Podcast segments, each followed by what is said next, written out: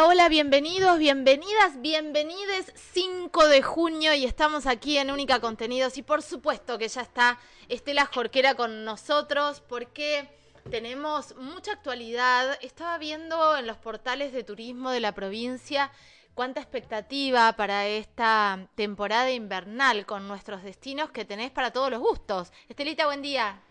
Hola Caro, buen día para todos. La verdad que sí, para todos los gustos, a pesar de del fresquete. Bueno, la gente también este, en el invierno sale de vacaciones. Cuando tiene un tiempito, la verdad que se las arregla y las posibilidades este, y entonces eh, podemos disfrutar de días de descanso. Totalmente. Eh, las posibilidades, estamos hablando de dinero. La verdad es que estamos en una situación bastante compleja, pero lo cierto que eh, es que hay, hay mucha un abanico muy grande en cuanto a las posibilidades y a las propuestas que hay, a la oferta turística en la provincia de Río Negro, en relación también a los precios. Recordemos que, por ejemplo, para la gente que le encanta esquiar, eh, el bolsón es la opción más competitiva del mercado nacional. O sea, es en, el lugar más barato que podés ir a... Mm, tiene los mejores precios para ir a esquiar. Mira vos. Sí, no sabía eso. Sí, pero bastante eh, marcada la diferencia, por ejemplo, entre Bariloche, entre Mendoza, entre Neuquén. Es la opción más eh, competitiva y además es una opción donde en principio era un cerro donde iban la familia, no iban los esquiadores más de elite, más profesionales y ahora han inaugurado pistas para la gente que realmente le gusta esquiar y que lo hacen los mejores eh, eh, centros de esquí del mundo. Entonces se ha vuelto muy tentador. Qué bueno, bienvenido para el Bolsón. Aparte está tan cerca de, Bariloche que se abre un mercado también importante para ellos. Y de, los aeropuertos. Yo no sé ahora cómo están los aéreos, pero eh, sacando con tiempo y en las aerolíneas de low cost o en algunas ofertas de aerolíneas, em, la verdad es que es mucho más barato, por ejemplo, tomarte un avión de Buenos Aires a Bariloche que de Buenos Aires a Vietma, pero mucho más barato, tres veces menos, es una locura. Increíble. Sí, Ay, bueno, el turismo, el negocio está en todos lados. Totalmente. Está en todas partes y ojalá que mucha gente lo pueda lo pueda disfrutar, porque ya muchas familias van a estar programando, por lo menos mirando alternativas para las vacaciones de invierno. Totalmente. No falta mucho. No, ¿cuándo son las vacaciones? Ahora mediados de julio. En julio, claro. Y sí. ya están planificando porque si, si sacás los pasajes, sacás los boletos dos días antes de las vacaciones, por supuesto que te va a salir mucho más caro. Igual hay mucha gente que viaja en auto, hay mucha gente que viaja en el tren patagónico, que es un, es un ah, gran producto turístico y hermoso en la provincia. Y además podés llevar tu auto. Y si no te alquilás el auto en Black Point, como lo digo siempre, que son bárbaros. Los pibes los eh, tenés que buscar en Instagram. Black Point y ahí haces el alquiler de auto y listo. Viste que hay como fantasma con esas cosas de pensar que es muy caro, que te puede llegar a pasar algo. Y la verdad es que no. Es súper accesible, es mucho más cómodo y por ahí no te arriesgás a las rutas argentinas que son un tema, ah. ¿no?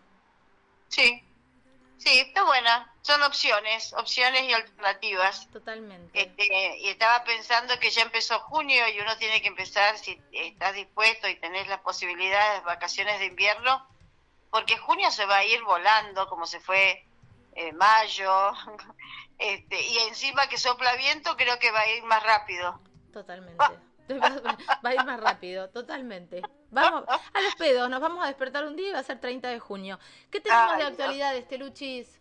¿Sabes que quería compartir una resolución judicial del, del fuero civil de Cipoletti?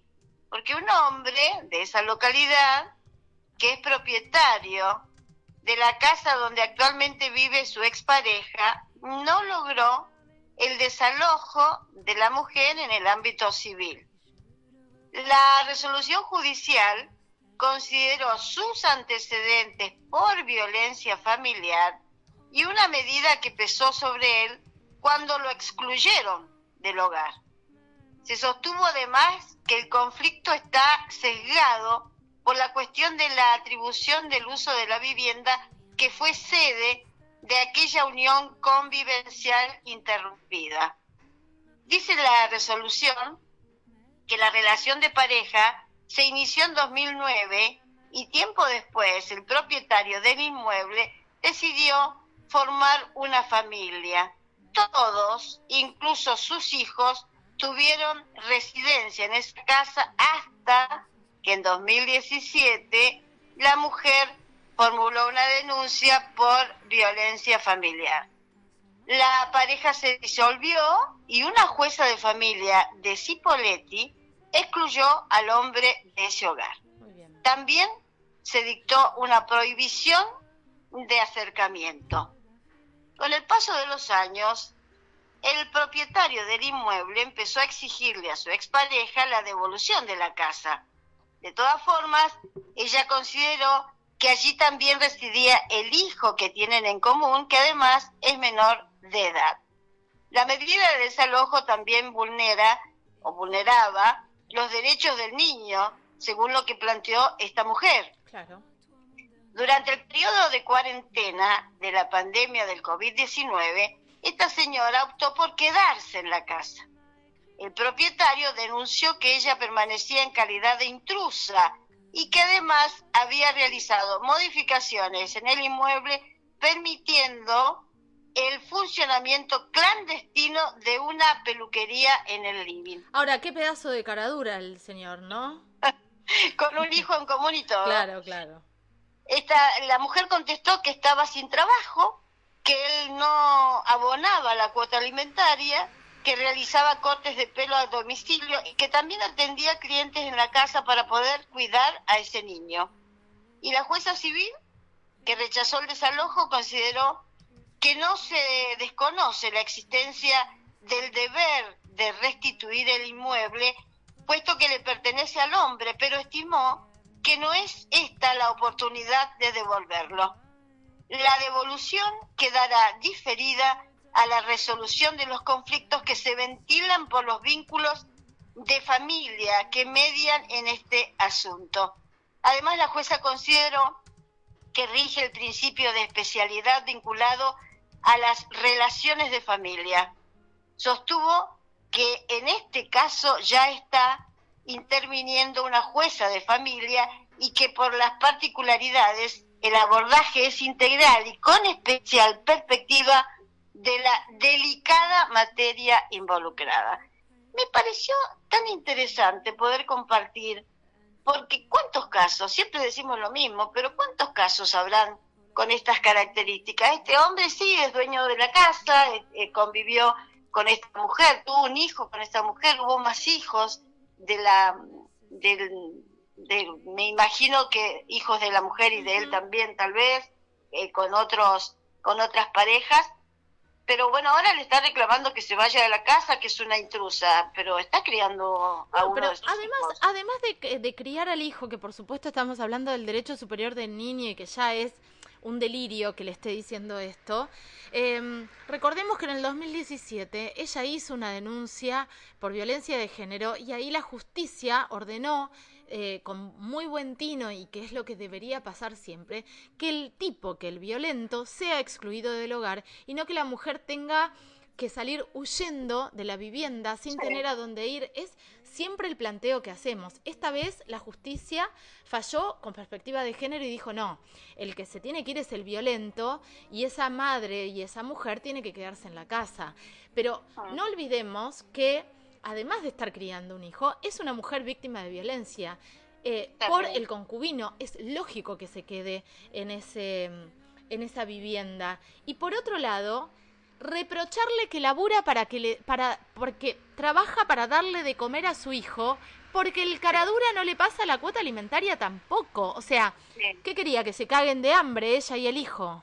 Sí, sí. Eh, que queden afuera, que queden sin techo. Un cara rota. Ah, eh, bueno, son cosas que lamentablemente se, se observan en los tribunales más, con más frecuencia de lo que uno considera y de lo que uno sabe, pero por eso me parece interesante, porque cuántas mujeres estarán ojalá que no sean tantas, pero que recurran a la justicia porque hay respuesta en ese sentido. Totalmente, me parece está, está buenísimo plantearlo. Hay una agrupación que se llama Mujeres Monomarentales, donde eh, abordan todas estas temáticas como violencia económica. Realmente es una violencia económica contra la mujer cuando, por ejemplo, no le pasan la cuota alimentaria. La buena ah. noticia en provincia de Buenos Aires, Estela, es que ya está eh, aplicando lo que tenemos en, me parece que lo tenemos en la provincia de Río Negro o solamente en Viedma. Vos capaz que me ayudás a pensarlo. Eh, pero ya no pueden sacar ni renovar el carnet de conducir a los deudores, los deudores alimentarios. En provincia de Buenos Aires, si debes la cuota alimentaria, papi, no podés renovar tu carnet. Es tremendo que se tenga que llegar a eso porque son hijos. se olvidan. Es tanto, bueno, mejor ni mejor ni, ni opinar. Pero la verdad que tienen que responder por los hijos. Totalmente, totalmente. Eh, claro, otra cosa que quería compartir es, la búsqueda, por lo menos hasta este momento es la información eh, que existe, que se sigue una búsqueda intensa del señor Alberto Holman, de aquí de Viedma. Tiene 59 años pero también presenta un cuadro de demencia, este, tiene, padece Alzheimer este, y está con un, también una situación de Parkinson, una situación difícil, muy complicada para este hombre muy joven, 59 años, eh, pero bueno, está siendo buscado eh, desde la madrugada del sábado, allí por la zona del barrio Esperanza, eh, por eh, zonas también de chacras, ¿viste? Eh, interpreto que es en, en la zona cercana allí al, aeropuerto, a la zona de la cuchilla.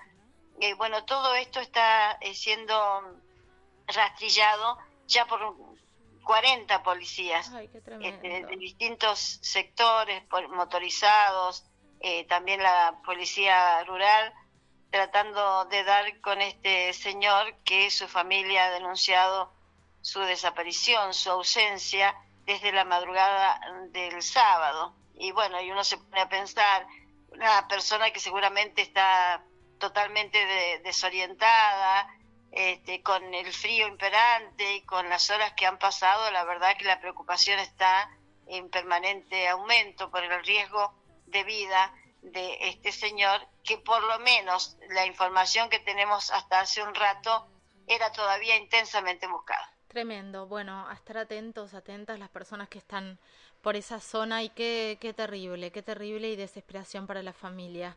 Eh, nos sumamos entonces a, a esta, a esta búsqueda desde, desde este medio, ¿no? Desde la manera que podemos. Estelita, ¿mañana nos reencontramos?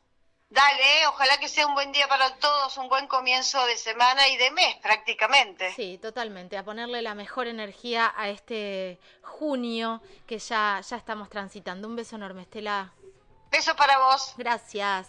Pasaba Estela Jorquera como todas las mañanas por aquí, por Única Contenidos, y hablábamos un poco de los trenes, hablábamos un poco del turismo, contábamos que todo está preparado para disfrutar de la temporada invernal en la provincia de Río Negro, que sigue liderando todas las, eh, todos los números y estadísticas eh, en cuanto a cantidad de gente que nos visita.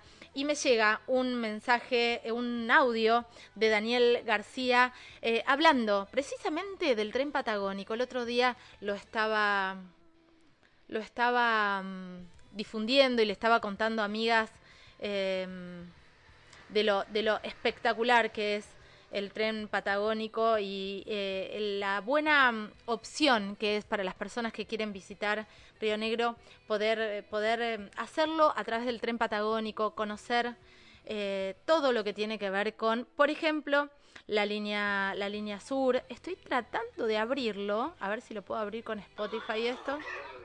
Bueno, Daniel García, ¿qué importancia tiene hoy pertenecer a estos trenes icónicos argentinos y presentar la nueva marca, no? Bueno, en realidad para nosotros es muy importante esta presentación. Como conté hace un ratito, esto arranca prácticamente hace dos fit atrás. Y empezamos con un producto donde empezó a tomar forma hace justamente más o menos unos tres años y hoy logramos en, esta ciudad, dentro de este contexto, lanzar nuestro logo y el producto de trenes turísticos argentinos. Digamos, un lanzamiento que a nosotros nos llena, nos llena de emoción, porque recién mirábamos el video y yo como comenté, digo, no hay, no hay quien deja de emocionarse cada vez que ve pasar un tren y la verdad que es muy lindo ver y, profundizar ese sentimiento que tenemos todos, cada uno en sus localidades, de este cariño y esta, esta historia que representan los trenes en cada uno de nuestras provincias. Así que muy contento, muy agradecido a DECAF, eh, muy agradecido a Trenes Argentinos, agradecidos a, a Nación y sobre todo también a nuestra provincia, que se ha sumado con muchísimo esfuerzo y mucho compromiso a esta transformación de nuestro querido tren patagónico. Bueno, ahí escuchábamos la palabra y este lanzamiento, ¿no? De trenes argentinos está buenísimo que podamos eh, contar con el tren y es verdad. Eh, no nos dejamos de emocionar cada vez que vemos eh, pasar un tren, ¿no? todo lo que significó perderlos y lo que significa recuperarlos. Vamos con un poco de música y enseguida volvemos. Vamos a estar hablando del proyecto de ley Olimpia. Hablemos de violencia digital, hablemos de violencia virtual eh, y los alcances inesperados y tremendos que tiene ser víctima de este tipo de violencias. Lo vamos a estar hablando con la diputada nacional Mónica Macha en un ratito nada más. Quédate aquí en Única Contenidos.